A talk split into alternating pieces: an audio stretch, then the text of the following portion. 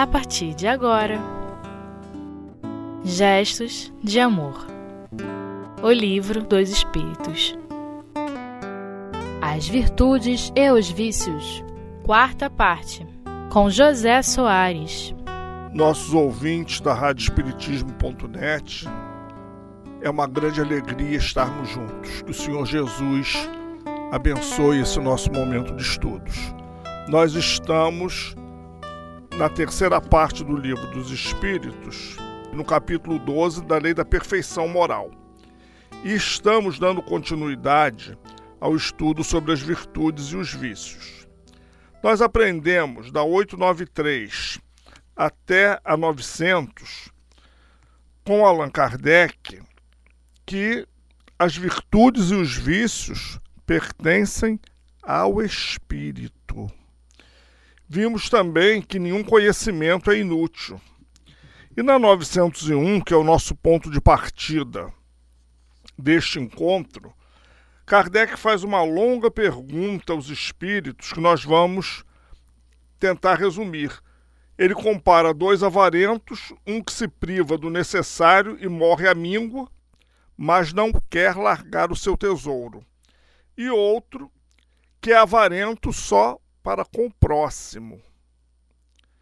Mas quando chega na hora do seu gozo, ele não abre mão. Kardec então pergunta aos espíritos: qual é o mais culpado e qual deles terá o pior lugar no mundo dos espíritos? Então os espíritos vão responder que aquele que goza é o mais egoísta, porque o outro já se autopuniu ele deixou de se alimentar muitas vezes, ele deixou de tratar da sua saúde, ele deixou muitas vezes de fazer um curso, de adquirir conhecimento, tudo para juntar tesouro. A obsessão do acúmulo, porque é normal que a gente trabalhe, é normal que a gente tenha o desejo de uma vida confortável, o trabalho paga isso.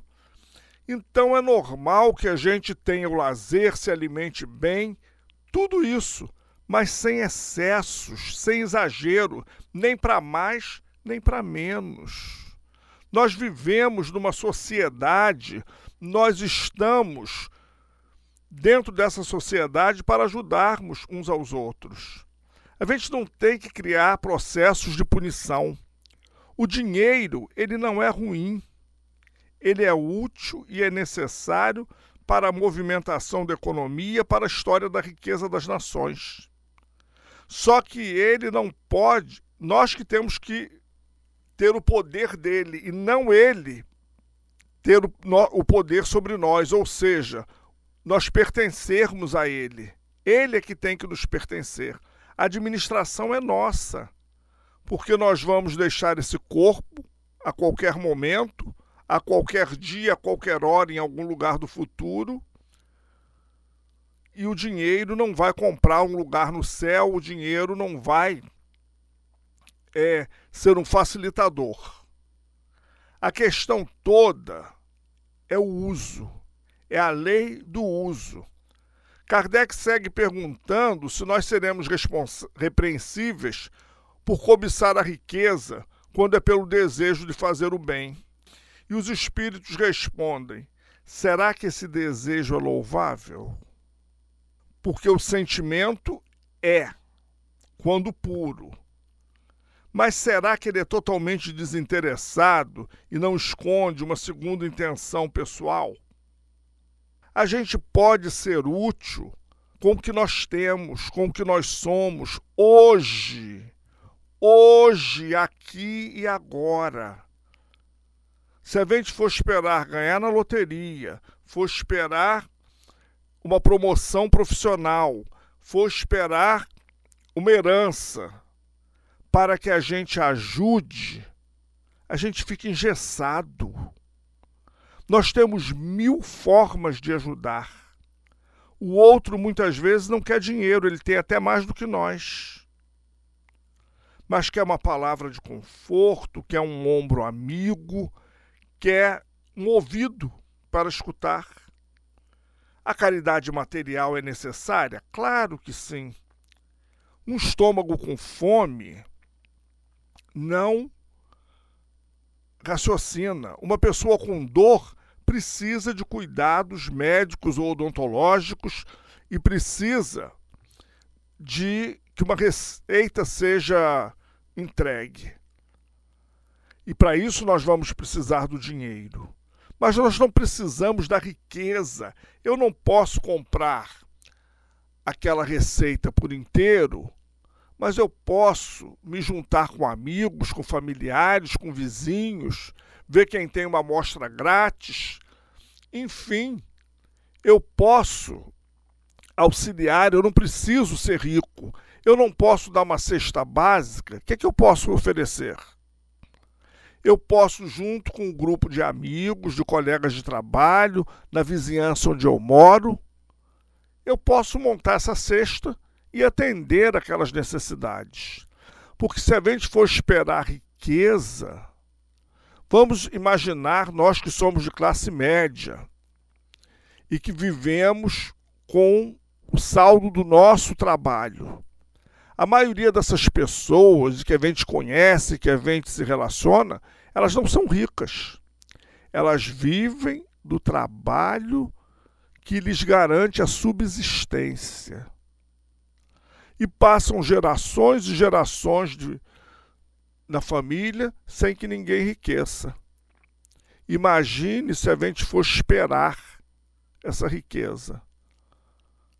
Ela provavelmente não chegará, porque as chances matemáticas é de um em milhões de ganhar numa loto, num evento desses. E quando eu tiver de posse desse dinheiro todo, de tudo isso que me deu prazer, o gozo do imediato, será que eu vou me preocupar com o outro? Será que eu vou me preocupar se o outro tem o que comer? Se ele tem um remédio para tomar? Eu tenho que me questionar sobre isso. O espírito, por sua vez, ele é questionador, ele é investigador, porque Deus nos deu esses atributos. Então eu tenho que parar e pensar no que eu sou, onde eu estou, o que eu tenho, e dentro dessas possibilidades eu gerir, eu administrar. No livro Fonte Viva, no, na lição 75, Emmanuel fala para a gente sobre o título Administração. Ele analisa a fala de um dos apóstolos, dá conta da tua administração. Do, apóstolos não, desculpe, de um dos evangelistas. Todos temos um processo, um projeto para administrar família, vida social, vida religiosa, vida profissional, interação social. Nós estamos inseridos numa sociedade. Nós somos essa sociedade. Nós fazemos parte dessa sociedade. Os problemas dessa sociedade são nossos. São nossos. Então, se eu for esperar enriquecer, vai ficar muito complicado. Ah, mas eu não posso dar dinheiro, porque o que eu ganho já é contado. Tudo bem. Mas você tem outras riquezas que não envolvem dinheiro, tem a sua inteligência, tem o seu tempo, tem o seu espaço, tem as suas habilidades. Você pode usar os talentos que Deus nos fornece. Você pode usar isso em benefício do próximo. Então, a gente está analisando a questão 902, já está o nosso tempo já está esgotando, nós vamos dar uma paradinha para o intervalo, mas você não sai daí não, porque a gente volta já já, é só para você beber uma água e a gente volta já. A gente aguarda você, tá ok?